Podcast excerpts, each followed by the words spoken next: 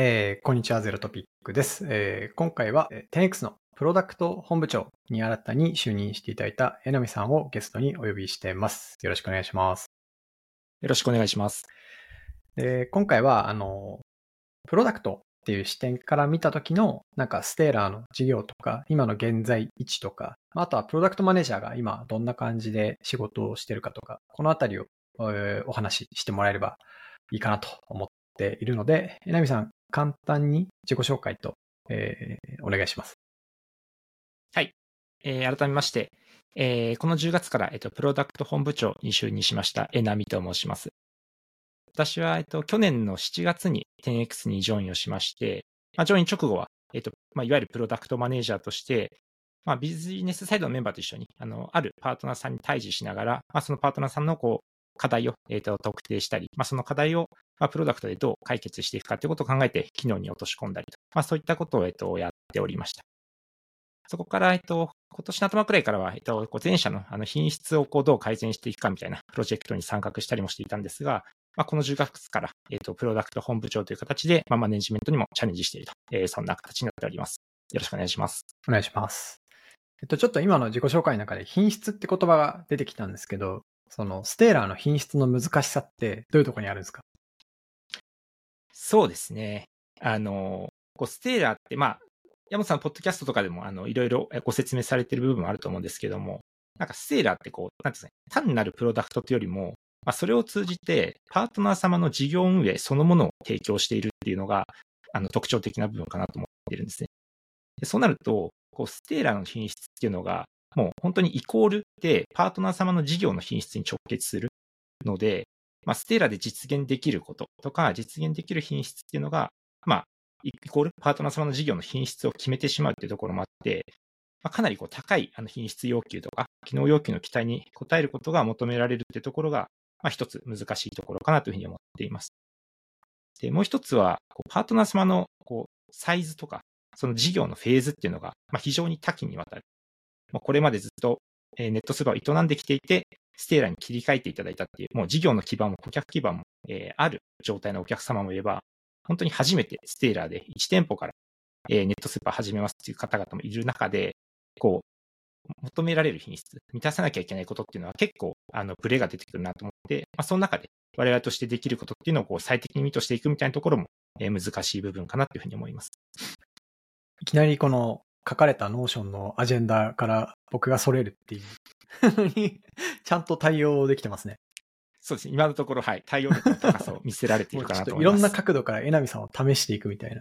あ、やばいな、これは。そういう回になります。ちょっと背筋が一気に、はい、伸びますね。うん、なるほど。あの、ちょっと多分今の説明だと、こう、なんていうんですかね、抽象度割と高めだったと思うんで、なんか具体で、こういう品質に課題があって、なんか事業上こういう問題があって、これを解決するとどうなるみたいな話で、なんか一個サンプルみたいなので出せるのってありますか？えー、っと、そうですね。例えばでいきますと、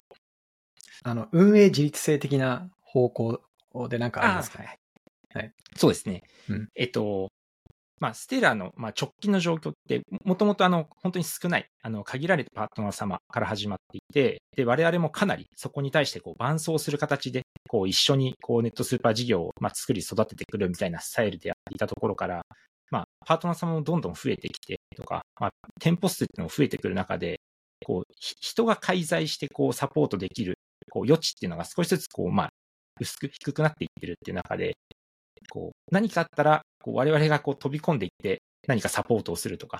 もしくはパートナーのスタッフの方がずっとこう張り付いていて、問題があったら人の手で解消するみたいな、やっぱそういったあのところにはもう限界が来ているという中で、いかにこうパートナー様だったり、まあ、あのパートナー側のスタッフ様がこう自立して運営をできるか。要は、例えば、そもそもエラーが発生しない。エラーが発生する前に気づいて自分たちで問題を解消できる。10X に問い合わせたり、なんか 10X にサポートしていただく必要がないっていう状態で、スムーズにネットスーパーを運営できるようになっているっていうのが、もうこのフェーズだと必要になってくるんですが、やっぱり我々の始まりがかなりこう伴走型から始まっていたとか、少ないパートナー様から始まっていたっていうところもあって、まあ、その運営自立性が高い水準で満たされているかというと、まだそこに少しあのギャップがあるっていうところで、まあ、これをいかに埋めていくかみたいなところに、まあ、チャレンジがあったりします。例えば配達枠の設計変えたいとかね。配達のエリア変えたいとかね。なんか具体で言うと無限にあの要望は出るんですけど、これを一個一個我々が手作業したり、あの、一つ一つ介入していったら、もう、キリがないというか、スケールができないっていうところが、まあ一個問題みたいな感じですよね。おっしゃる通りですね。ありがとうございます。じゃあ、あの、ちょっとジャブが終わったんで、えっと、本番の方に入っていこうと思うんですけど、なんか、えなみさんの目から見た時のステイラーって改めて、なんかどんな事業、どんなプロダクト、まあちょっと今の品質の話のところで触れた部分結構あると思うんですけど、ここいかがですか？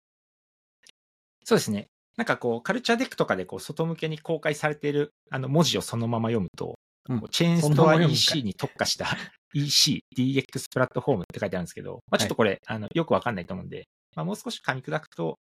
こうまあ皆さんがあの普段お買い物される、ま、スーパーとかドラッグストアが、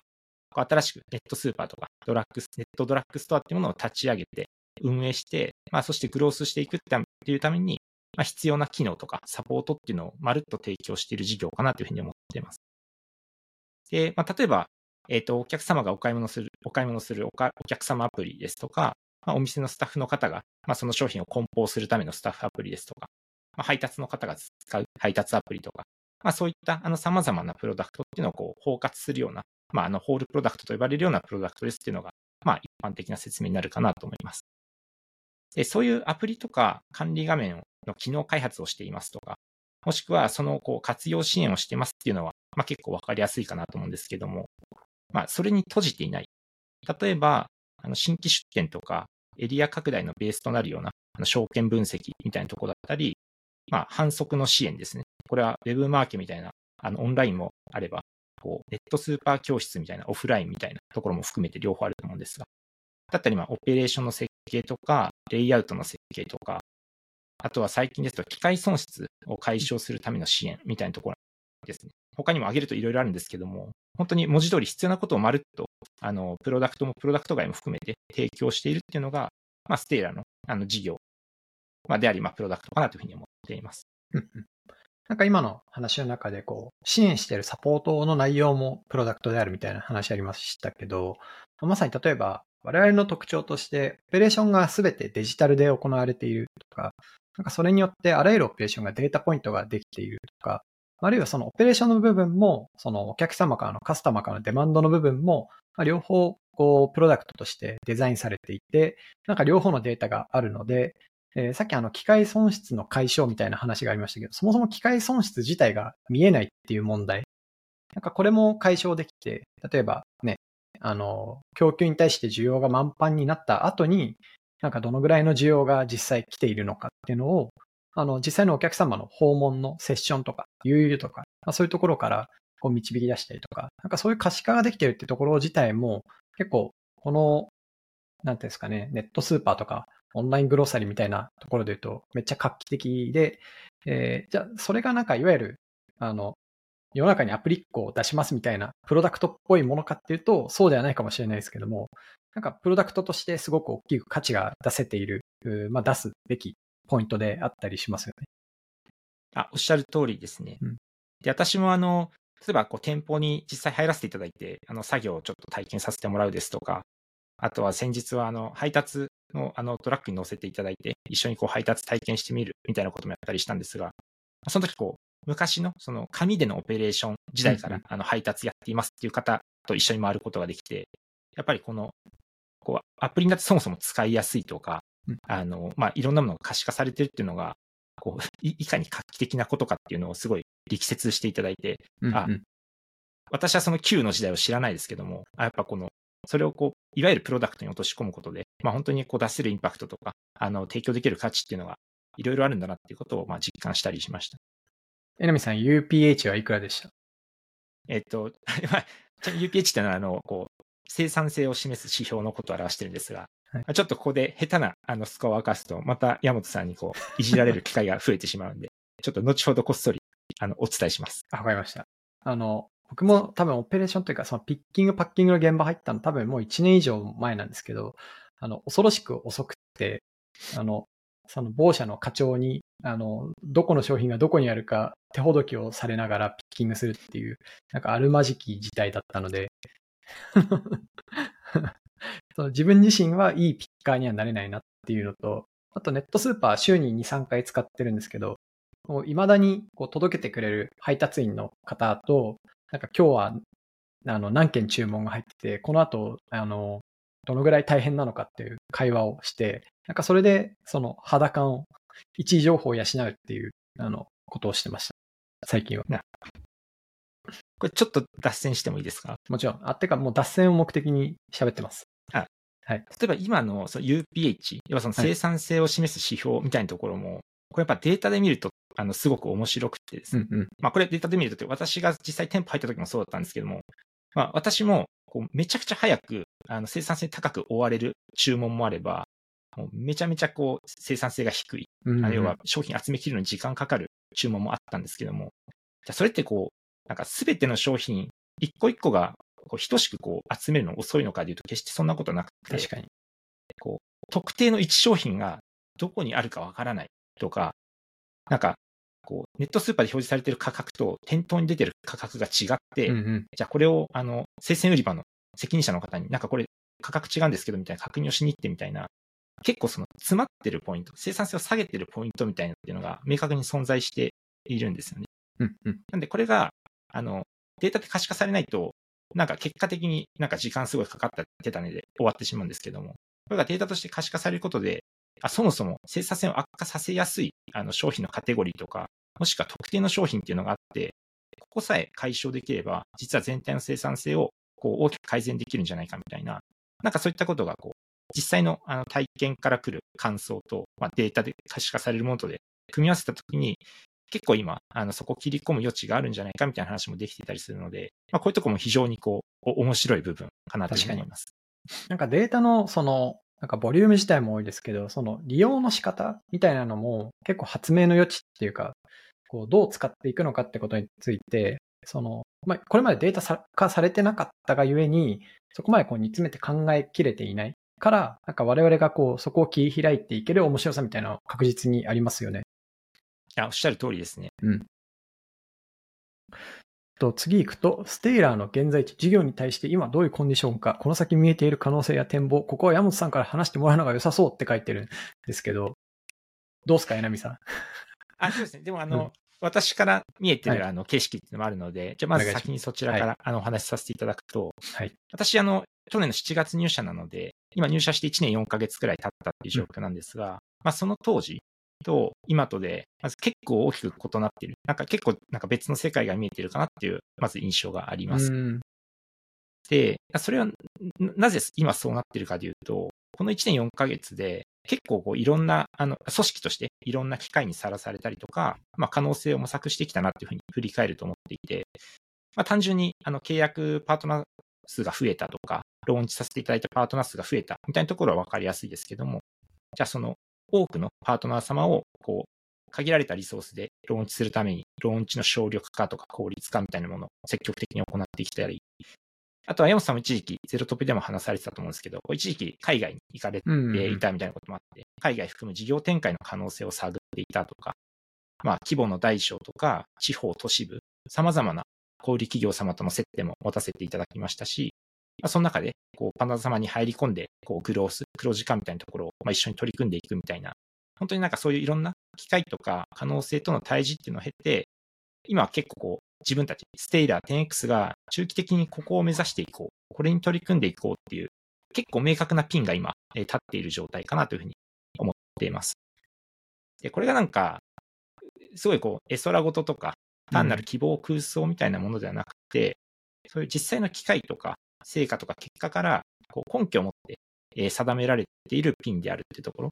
で、それ、まあ、とはいえ、非常に非連続でチャレンジングなんですけども、まあ、本当になんかこう、1年4ヶ月前と比べて、こう、難しくも面白い、あの、今、そういう局面に、あの、まあ、位置しているなっていうのが、私から見えている景色です。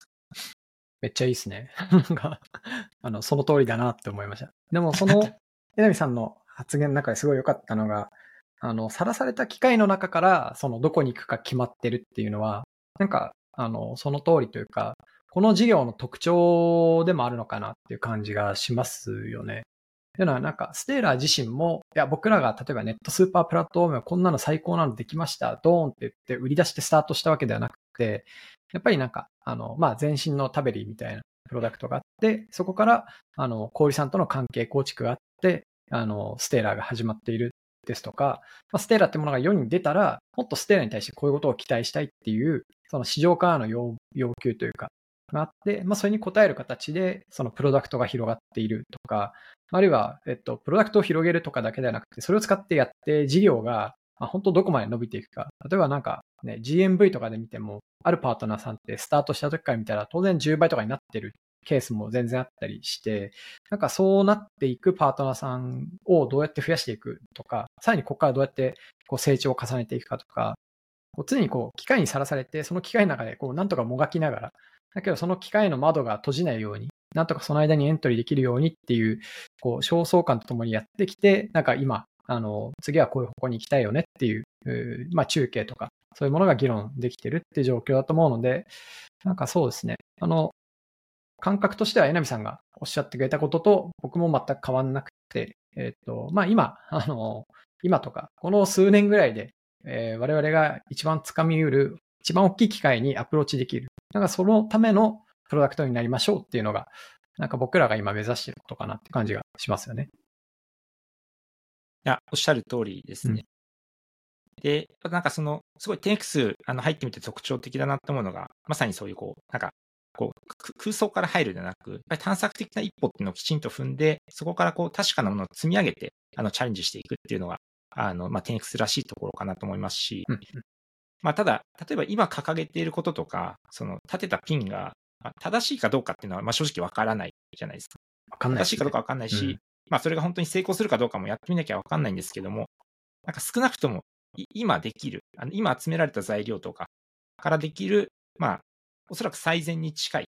あの、ピンを立てられてるっていうふうに、まあ、思えてるっていうのは、まあ、なんかそういうところとか、もしくは、あの、そういったことを、まあ、山本さんはじめ、あの、経営陣がしっかり、あの、社内に対して、あの、説明していると思うんですけども、そのあたりがあって、個人的にはかなり、あの、当然難しいチャレンジだなとも思いつつ、なんかそこに対して、こう、迷いなく、曇りなく、あの、取り組むポーズが取れてるっていうのは、なんかすごい気持ちいいなっていうふうに個人的には思ってます。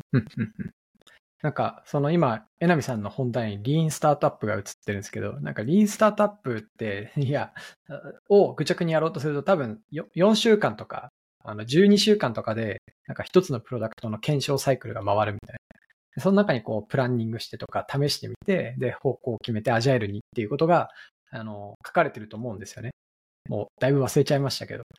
僕らの場合って、なんかその、えっと、そのサイクルを回すのも、あとはその、なんていうんですかね。えっと、方向を転換する振れ幅みたいなのも結構でかいと思うんですよ。それがなんか経営してては一番大変というか、まあ、組織を振り回すことになるので、えー、まあなんか探索しました。ここにピン立てます。これを信じてやってみようって言って、半年ぐらいすると、いや、半年して検証して初めて分かった。これ無理。みたいな ものが、なんか出て、そこからまた違う振れ幅の方に、えー、こっちの可能性を模索すべきなんじゃないかっていうピンが立てられるっていう、なんかその、なんですかね、ダイナミズムって言えば言い方があれですけども、その振れ幅の大きさみたいなのは結構難しいなと思いつつ、なんかそこをうまく、その、ね、プロダクトマネジメントもそうだし、まあビズデブもそうだし、こういろんな、こう、中間に入ってくる、えっ、と、組織の機能の人たちが、すごくマネージをしてくれてるから、なんか、なんとなく進められてるのかなっていう感じはしてますね。そうですね。で今の話でいくと、その確かにこう、ピンが大きく触れるはおっしゃる通りなんですけども、まあ、今の中継で言うと、うん、こう今目指してるピンと、大きく触れた時のピン、まあ、両方あるけど、今はこっちを目指すっていうメッセージがあったと思っていて、やっぱそれもなんかこう、今見えてるものっていうのがちゃんとあの明らかになってるっていう点で、まあ、すごくこう、安心感、信頼感みたいなところありますし、あとはこう、もうスタートアップでやってる以上、やっぱもう朝礼誤解は、まあ、絶対に発生するし、むしろ、こう、方向転換しなきゃいけないところで、なんかこう、一回言っちゃった手前方向転換できないみたいなのは絶対避けなきゃいけないと思うんで、なんかこれあの、私はプロダクト本部のメンバーに対しても、あの、最初のキックオフで発したんですけども、うん、やっぱその、朝礼誤解はあの、まあ、実際今回、あの、大きい組織変更みたいなのもありましたけど、まあ、今後もおそらくある。ただ必要だったら絶対にやるべきだし、もしかしたらそれは明日来るかもしれないけど、まあ、それっていうのは、あの、ポジティブに捉えようっていうメッセージを出させてもらって、なんかそういう心意気でというか、気概で個人的にはやっていきたいなというふうに思ってます。うんうん。いや、ありがとうございます。頼もしいなと思いつつ、なんか僕も、その、なんていうんですかね、何の検討もしていなかったけど、これダメだったんで、次はこれを検討しますみたいなのは結構具の骨頂だなと思ってて、やっぱその、なんか自分ができることとしては、なんか A、B、C っていう卓があって、その A、B、C3 つの、その、なんですかね、それぞれも検証してみるんだけど、なんか一番、その、我々が良いところに行けるのは A であるっていうスタンスの取り方を取るっていうのは結構意識してるかなっていうのは思います。っていうので、ちょっとだいぶそれましたんで、本筋に戻していきますね。そうすると、はい、三つ目の、あの、お便り。その現在地に対してプロダクト、プロダクト組織、プロダクトマネージャーって今どんな感じって来てるんですけど、僕今の直接こうプロダクトの組織を結構がっつり入ってみるっていうことはないので、割と柳さんの口から聞きしたいなと思うんですけど、えー、っと、どうですか？そうですね。えっと、まずこう、プロダクト組織周りについてお話しできればと思うんですけども、うん、まあ、大前提として、10X の組織っていうのは、こう組織は事業に準ずるっていう思想があるかなと思っていて、その事業の成功とか成長に向けて、まあ、今必要、最適と思われる組織に、まあ、絶えずアップデートがかかっています。で、あの、直近の1年の大きなアップデートで言うと、まあ、前者として、それまでこう、割とこう事業単位で区切られていた縦の組織から、まあ、事業と機能のマトリックス組織になりましたっていうのが、えっ、ー、と、1年くらい前ですかね。で、開発チームっていうところでいくと、まあ、それまでってその各チームが信じられないことに全ての領域を見ていたんですよね。確かに。で、そうやって言い換えると、それぞれのプロダクトマネージャーが全ての領域を見ていたっていう、まあそういうところから、今はそのドメイン単位での分割っていうのを行って、まあ各ドメインだったり、もしくはそのドメイン群っていうのを担当するチームっていうのをこう明確に分ける、まあ、ドメイン体制に移行しましたっていうのが、えー、半年前くらいからですかね。まあ、つまりこれはあの各プロダクトマネージャーがあの全ての領域見てたところから、まあ、各々自分の領域っていうのを深く見るっていうふうにシフトしたっていうことかなというふうに思っています。でさらにその、はい、マトリックス型の組織っていうのをもとに、まあ、ちょっとアップデートを行って、今、プロダクトマネジメント部とデザイン部に加えて、データプロダクト部っていう部を、あの、新たに本部配下に加えて、今、新しい形でのプロダクト本部っていうのが始動したのが、まあ、この10月っていうところですね。なるほど。ちょっとあの背景を補足すると、こうまさに、えー、っと、まあ、ある PM とか、まあ、ある開発チームが、あの、すべての領域を見ていたっていうのは、これはやっぱりあの、パートナーに伴走するっていう、その事業のスタイルにすごく引っ張られてる、えー、がゆえに起きてたことだし、当時はそれが正しかったなっていうふうに改めて考えても思うんですよね。それはなんか、パートナーが1社、2社、3社ですごい大事な契約を頑張って取ってきた。で、ここの、えっ、と、パートナーさんの期待を、えー、超えることで、まあ、次の機会をつかみに行くっていうフェーズの時には、ある種、その、プラットフォームとして、なんか、この機能はどうあるべきかっていう議論よりも、やっぱその目の前のパートナーさんの要求に応えていくっていうことを、まあ、愚直にこなすことを、なんかスムーズにできることの方が、まあ、事業としても、えー、組織としても良かったかなって思ってます。でも一方で、まあ今ぐらい、えー、十数社を超えるパートナーさんがいて、基本的には同じプロダクト、同じ機能を使っている。で、同じような問題に、えー、ぶち当たるってなった時に、この今までのこの0から100までを一人の人が見ることによる、まあ、認知負荷とか、あるいはこう類似した機能の、え、っとが、まあ、別の実装で作られてしまうっていう、こう競合が起きちゃうとか、まあ、あとは、えっと、まあ、そういったこう、水平抽象化みたいなところが、ある種、こう、うまく規律が効きづらい状況になってしまうこととか、なんかこういう問題の方が、より大きい、こう、腕をまく取り組むべき問題だっていうフェーズに、まあ、事業自体がこう、ちゃんと変われたから、なんか今こういうプロダクトの組織とか、プロダクトのあり方っていうのに移行して、まあ、ここから、あの、やっと、こう、プラットフォームっぽいというか、もっと、この、まあ、プラットフォームとして多くのパートナーとか多くの事業を迎えられるようなところに、こう、力点が移っていくっていう、なんかそんなフェーズかなっていうふうに、あの、自分の目から見て思いますね。いやまさに組織は事業に準ずるです。準じてますね。でも本当これ逆の選択肢取れたら、多分理想は理想だったと思うんですよね。その場合って多分、ローンチ自体がもっと遅れていただろうし、えー、あるいは、何ですかね、こう、ローンチが遅れるイコール、あるタイミングで事業を始めたかったパートナーさんは、まあ、我々を選ぶっていうことすら、機会すら開かなかったとか、えー、そういうことが起きてたかなと思うんで、やっぱこう順序ってあったなと思ってます。いわゆるこうシリアルアントレプレナーとか、コーパンドスタートアップとかって言われてるのは、まさにこの逆側から登るトライをしている人たちっていう認識を個人的にはしてますね。あ、まさにその通りですね。うん、で、あの、前回の前者オフサイトの後、なんか私こう、ちょっとつぶやき的にメモ、うんうん、あの、ちょっと発信させていただきましたけども、やっぱり先ほどのあの運営自律性とか品質みたいな話も含めて、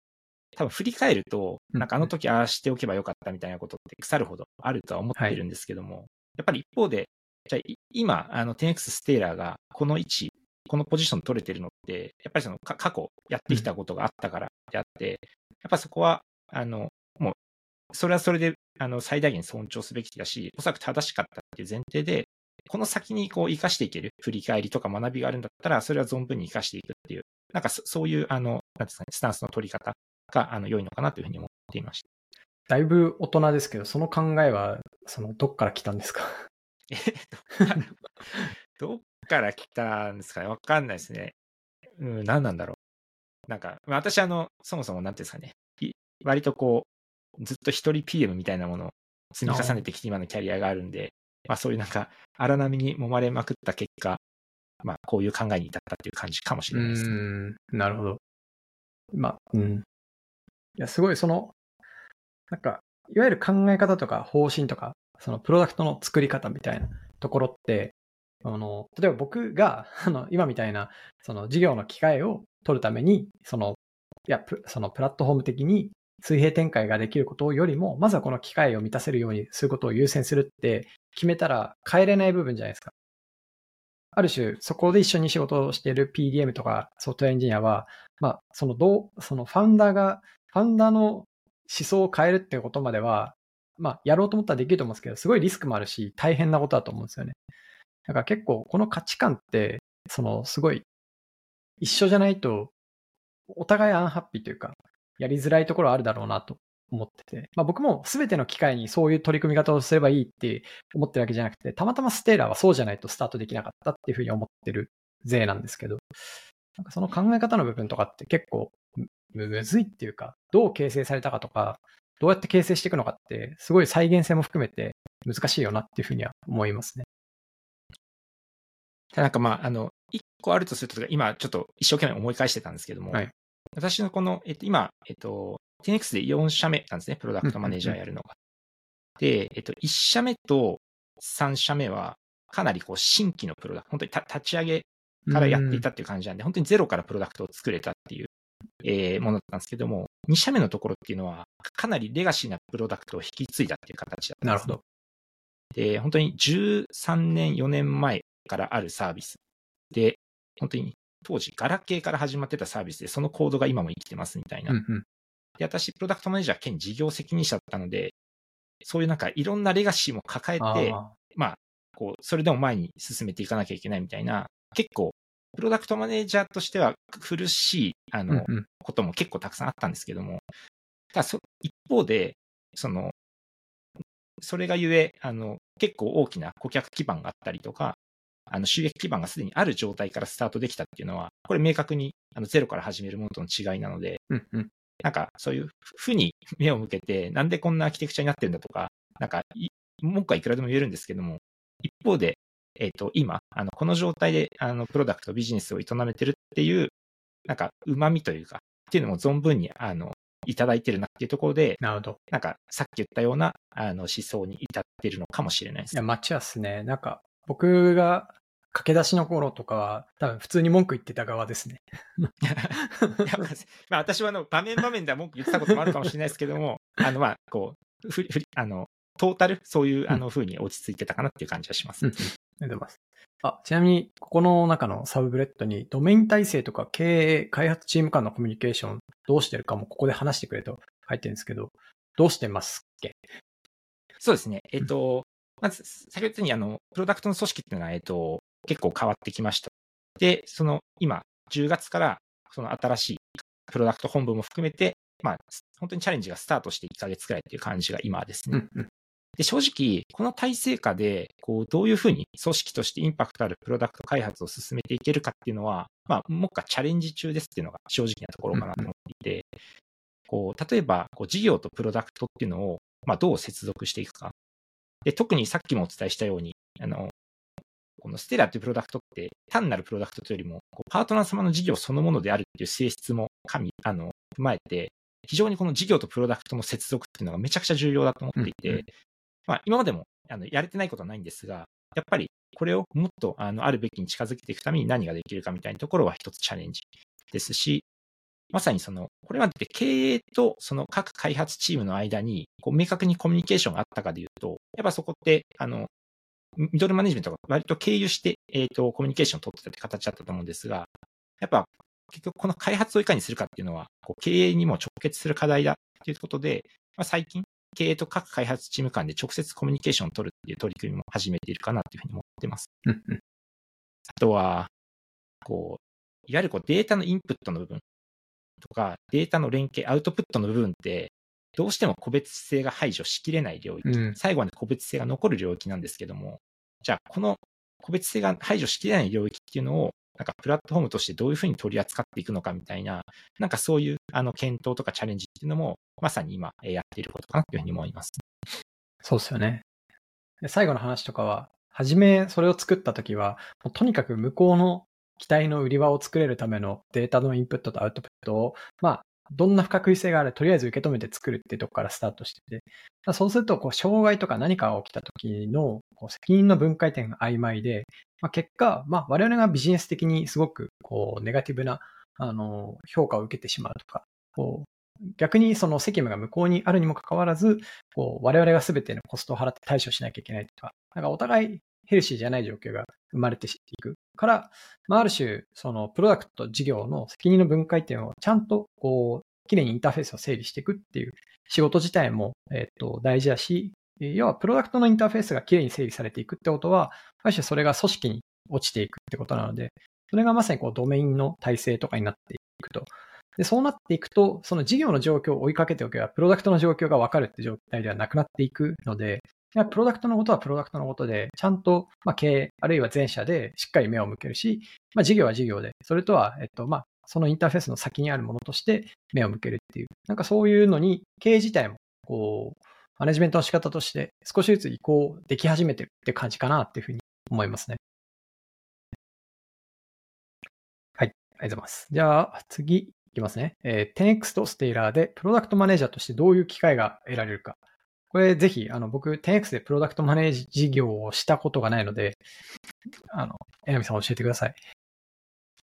そうですね。えっ、と、まあ、あの、私から見えてるとか、私が体験してきたことをベースにお話しできればと思うんですけども、まず、あの、先ほどから説明している通りで、もう前提として、このステーラーが担っている領域っていうのは、ほ本当に広範囲にわたるんですね。で、まあ先ほどお伝えしたように、あの、それをこうドメインごとに分けて、で、そこがもう、あの、あなたの守備範囲、責任範囲ですっていうふうに渡されるので、なんか本当にこう、特定の領域、あるいは複数の領域の、こう、まるっと責任を持って、持って、あの、取り組める。その領域を深く理解して、まあ、その領域で、ステーラにとって何があるべきかっていうのを考えられるっていうのが、まず、非常にあの、貴重な、そしてチャレンジングな機会かなというふうに思っています。うんそれから、プロダクトの性質として繰り返しになりますけども、やっぱりこう、パートナー様の事業運営そのものを提供しているというふうになりますので、やっぱこの高い品質要求とか、機能要求にきちんと応えきる、応え続けることが求められるっていうのは、結構こう、いい意味でのプレッシャーもかかりますし、やっぱここで、あの、磨かれる、鍛えられることっても非常に多いんじゃないかなというふうに思っています。あとは、こう、プロダクト外にいろんなレバーがあるっていうのもすごい特徴的かなと思っていて、先ほどお伝えしたように、そそもそもこうビジネスサイド、事業開発側と足並みをきちんと揃えることも非常に重要ですし、えっと、そのオペレーション面ですとか、えっと、まあ、その、庫内のレイアウトみたいなところ、まあ、そういったところをこう、あの、得意領域とする、あの、ドメインエキスパートと一緒に、あの、プロダクトを作っていくとか、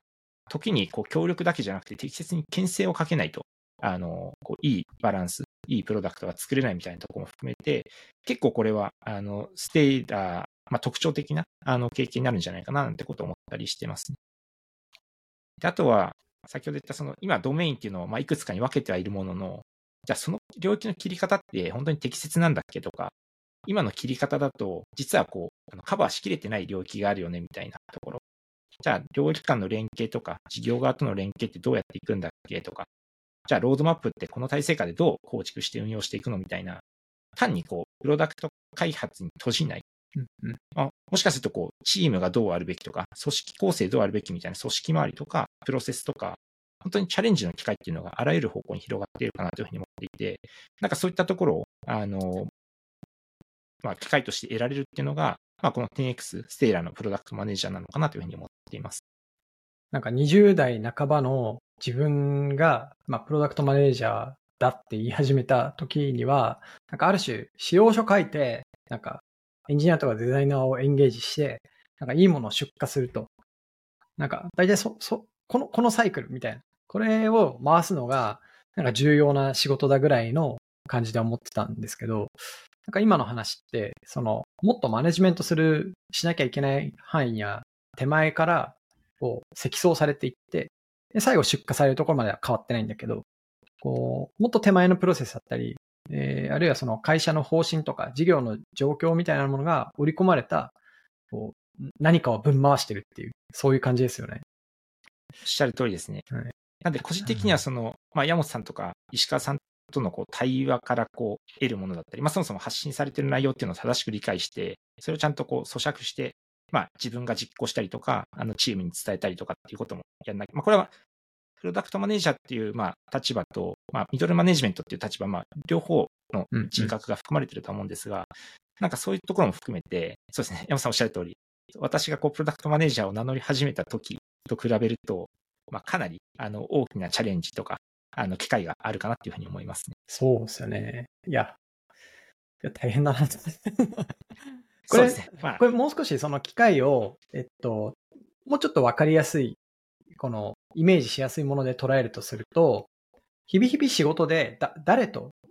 会話するかっていうのがあると思うんですよね。まあ、日々日々じゃなくても1ヶ月の中で、どういうステークスホルダーの人と会話をするかっていうので言うと、なんかどんな感じですか？例えば、えーサンプルえなみさんだとすると。そうですね。えっと、まあ、私が、あの、今ちょっとあの立場離れてますけども、うんあのこのプロダクト本部長になる前はあのおお届け領域という、いわゆるその、えっと、スタッフ様があのお客様の注文を受けて、こう商品を集めてこう梱包して出荷するっていう領域を、まあ、担当していたということもあるので、まあ、仮にあのそそのあの領域を担当していた場合の、まあ、想像をしますけれども、まず当然、あの日々の開発っていう意味では、あのまあ、開発チームのメンバーですね。デザイナー、エンジニア、え QA といったメンバーとコミュニケーションを取るというのが、まあ、軸になってくるかなと思います。ただ、この機能が、じゃあ果たして、えっ、と、パートナー様のイシューを解決できているのかとか、そもそもパートナー様にどういうイシューがあるのかっていうところを知るためには、まあ、時に、あの、パートナー様の現場に赴いて、現場の実際働いているスタッフ様と話すとか、もしくは、えっ、と、そのスタッフ様をこう束ねているような責任者だったり、トレーナーみたいな方と話すだったり、時には事業サイドと相対してる、あの、10X 側の事業開発のメンバーと話して、今、パートナー様側でどういうあの領域がホットなのかみたいなのを話すとか、なんかそういった、あの、社内外の、えっ、と、そういった人たちとコミュニケーションを取るっていうのが、あの、発生するかなと思ってますね。それから、あとは、実際作った機能っていうのを、えっ、と、作って終わりではなく、実際にこう、リリースして、それをパートナー様に届けるっていうところも、あの、責任範囲になりますので、じゃあ、えっと、どういった内容を、どういったタイミングでパートナー様に伝えればいいかっていうのは、まあそういうリリースオペレーションになっているメンバーとコミュニケーションしたりとか、あとは、えっと、そのロードマップみたいなものを作っていく過程では、実際にその、えっと、まあ、山本さんはじめとした、まあ、経営陣だったり、ビジネスサイドのメンバーと会話をするとか、なんかそういった本当に、あの、かかなり、あの、多岐にわたる、えっと、ステークスホルダーとコミュニケーションを取る必要があるかなと思います。なんでも本当、社内外含めて、かなり関与、働きかけて、こう、ものを作っていくっていう。なんかそういう意味での、こう、まあ、マネジメントの醍醐味というか、がある種自分がめちゃめちゃキレキレの仕様を書けばいいっていう世界線だけではないっていうところに、なんか一つ、もしかしたら面白さみたいな、違いみたいなのもあるかもしれないですね。あ、おっしゃる通りですね。うんなんかそれが本当に、あの、醍醐味かなというふうに思いますね。まさにこう、ジョインする面白さとか意味みたいなものを語ってくれというのが最後にあるんですが、こう今のこう機械自体のこう特殊特殊性とか広さみたいなところが、ある種そのまま 10X で PDM することの面白さみたいなのにつながるって感じですかね。おっしゃる通りですね。で、それに加えて、やっぱりタイミング。うんうんこのい今このタイミングっていうのは個人的にはかなり面白いかなと思っていて、お伝えしたように、まあ、当然あの、1年4ヶ月前も面白かったんですけども、やっぱりそこからこの積み重ねてきたあの組織としての機会とか可能性の探索って結構大きいものがあったと思っていて、それを踏まえて今掲げられてるあのものっていうのは、まあ、かなりあの面白いチャレンジングなものかなというふうに思いますし、かつ、これがまだ今本当に始まったばっかりなんで、別にまだ何も形にはなっていないんですよ。うんうん。なんで、この始まりで、ここから、あの、まあ、1年ないし数年、あの、チャレンジを重ねた先にある、この過程で、その先あるもののその結果に到達できるっていうところを、なんか本当に当事者として、あプロダクトマネージャーとして、こう体験できるっていうのは、本当にあの、ワクワクするチャレンジだなって個人的には思っているので、前提としてのその領域とか機械の面白さに加えて、今っていうタイミングの面白さっていうのがあって、まあ、あの、プロダクトマネージャー、あの、ぜひ、あの、応募お待ちしておりますっていうメッセージにつながるんですけども、ももしかして採用してるんですか？冒頭にお伝えし忘れたんですけども、はい。実は今、あの、10X ステイラー、プロダクトマネージャーを絶賛募集中でございまして、なんと。そうなんですよ。はい。が この茶番は何ですか？あの、ちゃんとね、候補者というか、関関心をいただく方に、あの、情報を届けられればと思って、このポッドキャストを活用されております。はい、おっしゃる通りですね。はい。本当にそのなんか採用目的みたいなところをと取り除いたとしても、うん本当に一、あの、プロダクトマネージャーとして、私はこの1年4ヶ月、あの、経験できたことだったりとか、まあ、この先経験できるであろうことっていうのは、本当にこう、あの、ワクワクするもの、チャレンジングで、本当に難しいとは思うんですが、面白いことかなというふうに思うので、うん。ぜひこういった領域、あの、こういった機会に、あの、興味持っていただいた方っていうのは、あの、採用応募ページから、あの、応募いただければ嬉しく思います。ではなんか OpenAI のあのチャット GPT のあのストアに、なんか、この今、このタイミングで、いや、どういうアプリを作ってやろうみたいな、なんかそういう、なんですかね、こう、新しい技術とか機械みたいなものが、こう、ボンと生まれた時に、いや、これどう調理しようかなみたいな面白さって、こう、プロダクト作る人間としてはあるじゃないですか。で、逆に、まあ、例えばわかんないですけど、Yahoo LINE とか、なんかそういう、こう、もう巨大な顧客資産があって、でそこに対して、こう、もしかしたら、あの、機能としてはそこまで大きくないのかもしれないけど、まあ、それを、こう、いきなり何百万人が使ってくれるみたいな。なんかそういう面白さも PDM ってあるじゃないですか。それとは、こう、またちょっと毛色が違うと言いますか。もちろん、こう、インフラ的で事業的に、まあ、かなり数多くのお客様を支えられるっていう側面もありつつも、なんかそれを水平に展開できて、かつ、おそらくですけど、日本で唯一無二のプラットフォームに、このね、ネットスーパーとか、まあ、小売りのオンライン化とか、DX みたいな文脈で言うと、なり得るような、まあ、プラットフォームを、まあ、どういう、えープロセスだったり、組織で作っていくのかっていうのを、まあ、今、模索してますっていうところだと思ってて、なんかそれが、あの、ある種機会としてボンと置かれてるっていうのが、一つ、自分から見たときにアピールできる魅力なのかなっていうふうに思いますね。そうですね。で、うんこの、まあ、と特殊な事業領域だったり、こう特殊なプロダクトがゆえ、こう参考じ、直接的な参考事例みたいなのがあんまりないというか、ないなもちろん参考できる事例は多いんですけど、はいそのまま真似ればうまくいくって一個もなくて、じゃあ自分たちに置き換えた時にどうかみたいなところっていうのをちゃんと考えうんる必要があるかなっていう、この辺もなんかすごくやりがいにつながったり、ね。面ま白い部分かずググれないですからね。なんか、そうなんですね。困った時ググれないみたいな、ありますからね。なのでそういったこう変化を起こしていくとか、こう、起きた変化に対してこう、あの、向き合っていくみたいな、なんかそういったところも、あの、一つチャレンジかなというふうに思います。ありがとうございます。えー最後に改めてですけども、あの、プロダクトマネージャー、あの、絶賛募集中ですので、ぜひ応募お待ちしております。はいよろしくお願いいたします。カジュアル面談のフォームもありますよね。あります。なので、ご関心いただいた方はそちら持っているところですかね。はい。ということで、今日はよろしくお願いしますえなみさんに来ていただきました。ありがとうございました。ありがとうございました。